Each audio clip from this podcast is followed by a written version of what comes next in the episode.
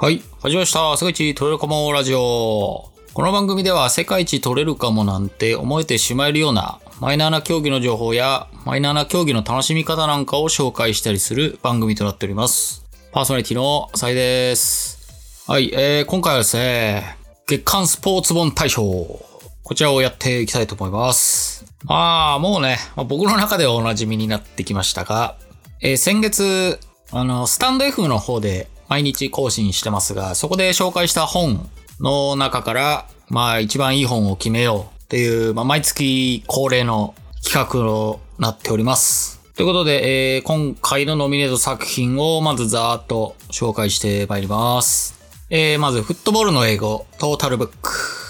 不都合だらけの日本スポーツ界。麻雀定石何切る301戦。ナーゲルスマン流52の原則。フランス柔道とは何か。実践スポーツツーリズム。アフリカと発球。えー、での、この1、2、3、4、5、6、7冊っすね。うん。はい。なんか今月少なかったな先月か。少なかったなという感じですけど、意外と7冊読めたんですね。うん。まあ順番にちょっと見ていきましょうか。まず最初のフットボールの英語トータルブック。うん。まあこれ読んだ本って言いましたけど、これね、読んでないっすね。はい。これあの、英語の学習参考書だったっていうすごい悲しい事実があって、まあ、ただね、最近あの、私事で非常に恐縮ですが、えー人生何度目かの英語学習を、まあちょっとちょろ、ちょっとずつね、ちょっとだけ始めたんで、うんまあ今のやつが一段落したらちょっと、これ目を通して見てもいいかなというふうに考えております。まあなんか Amazon のレビューとか見るとかなりイギリス英語に特化してるような内容で、まあプラス作家なんで、まあかなり偏った内容ではあると思うんですが、まあまあ英語学習する上でね、興味ある教材を使うっていうのは悪くないと、まあ、自分に言い訳をしています。まあ、結構ね、僕ぐらいの年の人なら出てくる、あの、選手とかがね、結構、ストライクゾーンっていうかね、懐かしいみたいな選手が多かったりするんで、まあその点も結構ポイント高いかなというふうに思ってます。続きまして、普通、不合理だらけの日本スポーツ界。うん、これもね、いい本でしたね。まあ今ね、世界で一番成功してるスポーツ団体って言っていいでしょう。まあ大学、アメリカの大学の NCAA。まあそこのね、アメフトの、まあ、スタッフとして、えー長年関わってる、まあ川田さんが、まあ日本との、まあ違う点っていうのを、まあたくさん書かれてますね。まあちょっとね、あまりにも、ちあの、距離がありすぎて、まあやっぱ羨ましさと悔しさみたいなのはね、すごく僕自身は感じてしまった本になりますね。まあこういう本にありがちな、あの、なんていうのかな、ビジネス視点みたいな感じではなく、本当にね、現場視点で、選手なり、えースタッフなりの、まあ、本当にね、進んだシステムとか考え方というかね、まあそういうのがすごくね、感じちゃって、まあこれは10年、20年で追いつけるレベルなのかなっていうふうにね、率直に感じてしまいましたね。まあ少しでも近づけるように、まあ少なくともなんていうのかな、世界基準の事例みたいなのが載ってるので、まあ競技に関わる方っていうのは、まあやっぱり一読の価値がある本になっているというふうに思います。まあ今年はね、ワールドカップもあったし、あとこの後 WBC もあって、で、ラグビーのワールドカップもあったりするんで、まあその世界基準での、まあ競技レベルの差みたいなのをね、まあ感じる一年になる気がするので、まあこういった、あのこの本に書いてあるようなね、ことをちょっと頭の隅に置きながら試合見るとまた違った感情も湧いてくるかもなというふうに思います。はい。はい、続きまして、麻雀定石何百一戦ですね。えーまあ、これをスポーツ本に入れてるのは、えーまあ、世界で私だけじゃないかというふうに思うんですが、まあ、麻雀はね、マインドスポーツの一つというふうに捉えて、まあ、それの、まあ、理論書というか、まあ、練習本というかね、まあ、そういうものになるので、まあ、ここに入れていいだろうというふうに思いました。まあ、これ読んでね、僕自身結構腕が上がったんで、まあ、その後ちょっとサボってるんですけど、あの、ちょっとね、これまたもう一周ぐらいね、したいなと思ってます。やっぱり麻雀がね、やっぱ特殊なのっていうのがやっぱり不完全情報ゲームという点だと思うんですよね。で、その不完全な情報を読むのってやっぱり難しいし、もちろんそこの精度がね、上級者と初級者の分かれ目なのかもしれないですけど、まあ、まずは確定してる自分の、まあ、トランプでいう手札、麻雀でいう手配、まあ、これを、まあ、最も効率よく点数とスピードっていうのを実現するのは何かっていうのをまず知っておかないと、そもそも不完全な情報を元にした駆け引きみたいなのって、そもそも成り立たない気がするので、まあ、少しだけ難しい問題が多いんですけど、まあ、初心者の方はね、本当にやって損はない本と言えるんじゃないかなと思います。はい。では次、ナーゲルスマン流52の原則。こちらね、あのー、サッカーのね、ドイツのブンデスリーガで、まあ、10年間ずっと優勝し続けているバイエル・ミュンヘンの監督がですね、今、ナーゲルスマンというめちゃめちゃ若い監督になってて、で、その監督の、まあ、理論と実践みたいなのが52個、まあ、載ってるような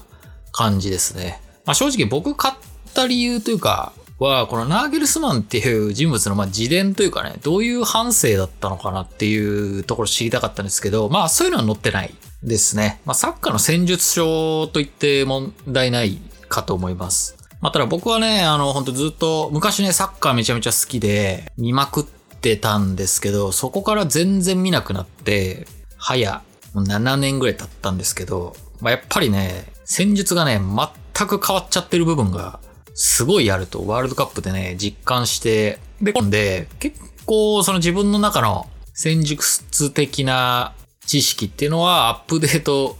結構できたかなというふうに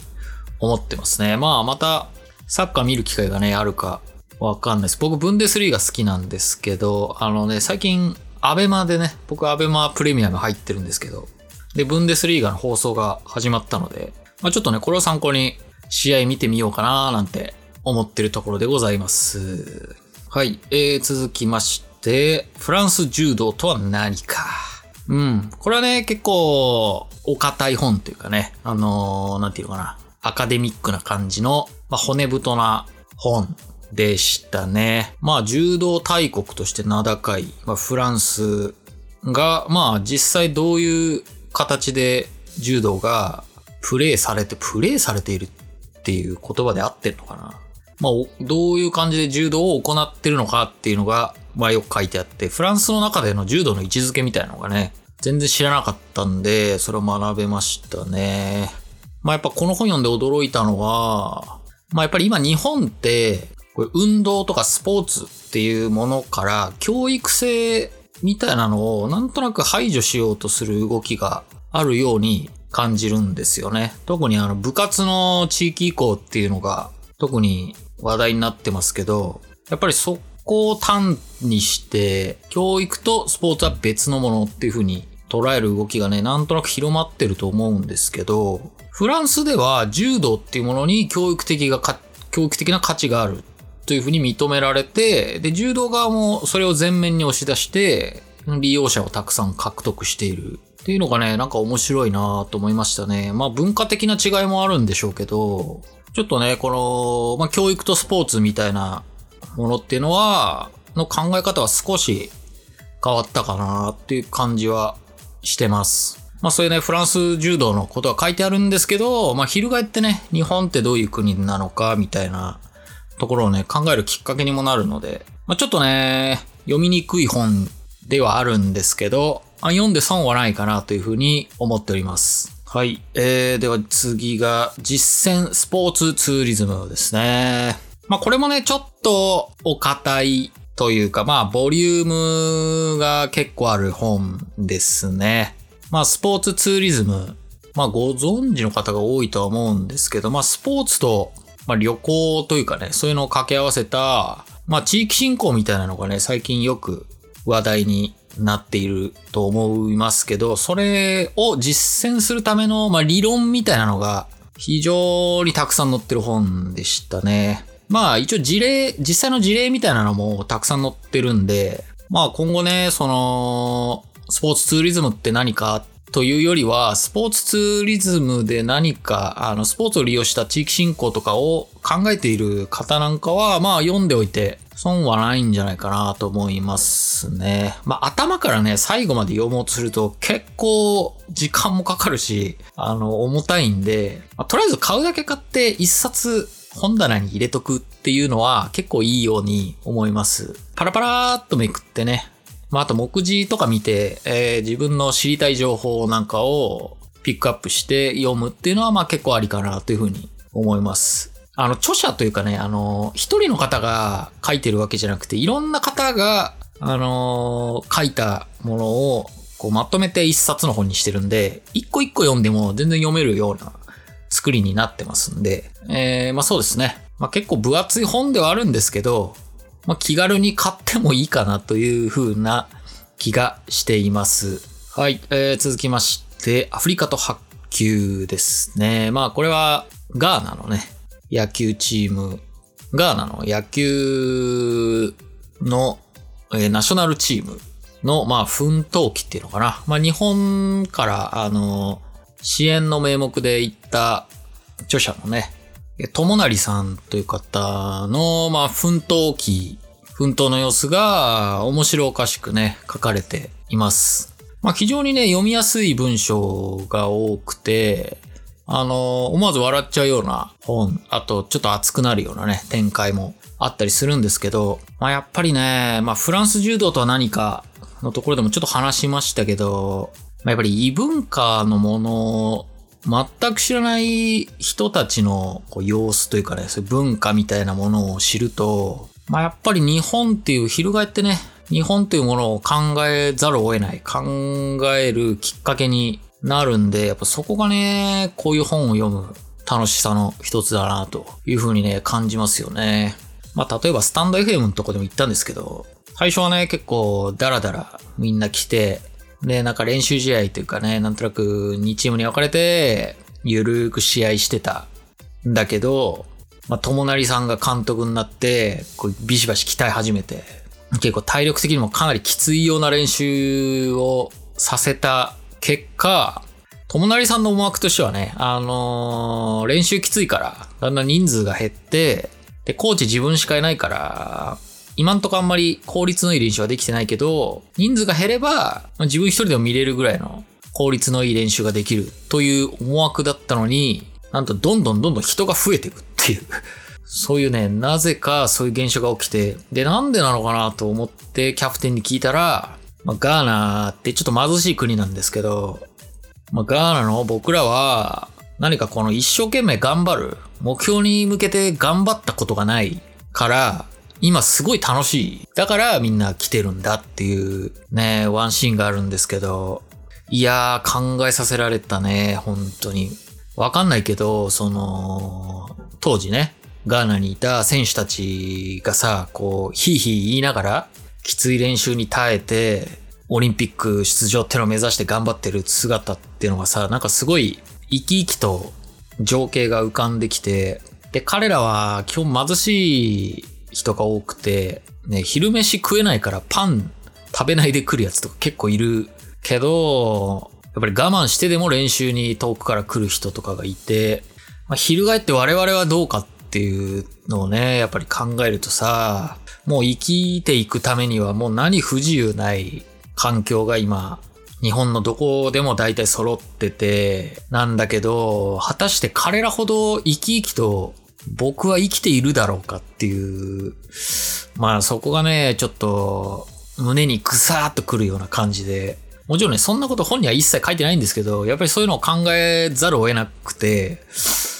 うん、やっぱね、こういう異文化ものはね、うん、いいなというふうにね、再確認させられる本でした。もうこれ以外のね、エピソードいろいろ載ってて、もう単純にストーリーとして面白いんで、あのぜひね、読んでいただきたい本かなというふうに思います。はい。えー、以上がノミネート作品ですね。うーん。まあちょっとね、本というか、まあ、ちょっとね、タイトルをざーっと見た感じだと、まあ、少し小粒な感じっていうのかなかなと思ったんだけど、やっぱりね、一冊一冊振り返ってみると、やっぱり、うん、なかなかいい本が揃ってるなという感じですね。さて、では対象の発表に移りたいと思います。対象は、アフリカと発球です。おめでとうございます。いやー、悩んだね。アフリカと発球か、不合理だらけの日本スポーツ界。これどっちにしようかなと思ったんだけど、なんかね、不合理だらけの日本スポーツ界。いや、めちゃめちゃいい本で、いや、絶対みんなね、読んだ方がいい本。なのは間違いないんだけど、こういう感じの本ってもしかしたら他にもあるかなっってね、いう風にちょっと思っちゃったんだよね。うーん、そうね。まあその点ね、やっぱアフリカと卓球野球プラス、もうアフリカっていう点でそもそもさ、ほとんどないでしょ、多分。もっとガーナとかってなるとさ、もう多分、もう今後何十年は出ないんじゃない多分さ。そう考えるとね、やっぱ希少性という点で、うん、これをね、対象にさせていただきました。まあ、ただね、あの、なんか本に優劣つけるとかね、もう、具の骨頂ですからね。うん、本当に。もうね、もう、うん、みんな違ってみんないいんですよ、本当に。うん。まあそんな感じでね、えー、2月に紹介した本もまあいい本が揃ってましたし、まあ今後もね、たくさんいい本と出会って、えー、皆さんに紹介していけたらなというふうに考えております。はい。ということで、えー、今回はこの辺にしたいと思います。では、さよなら。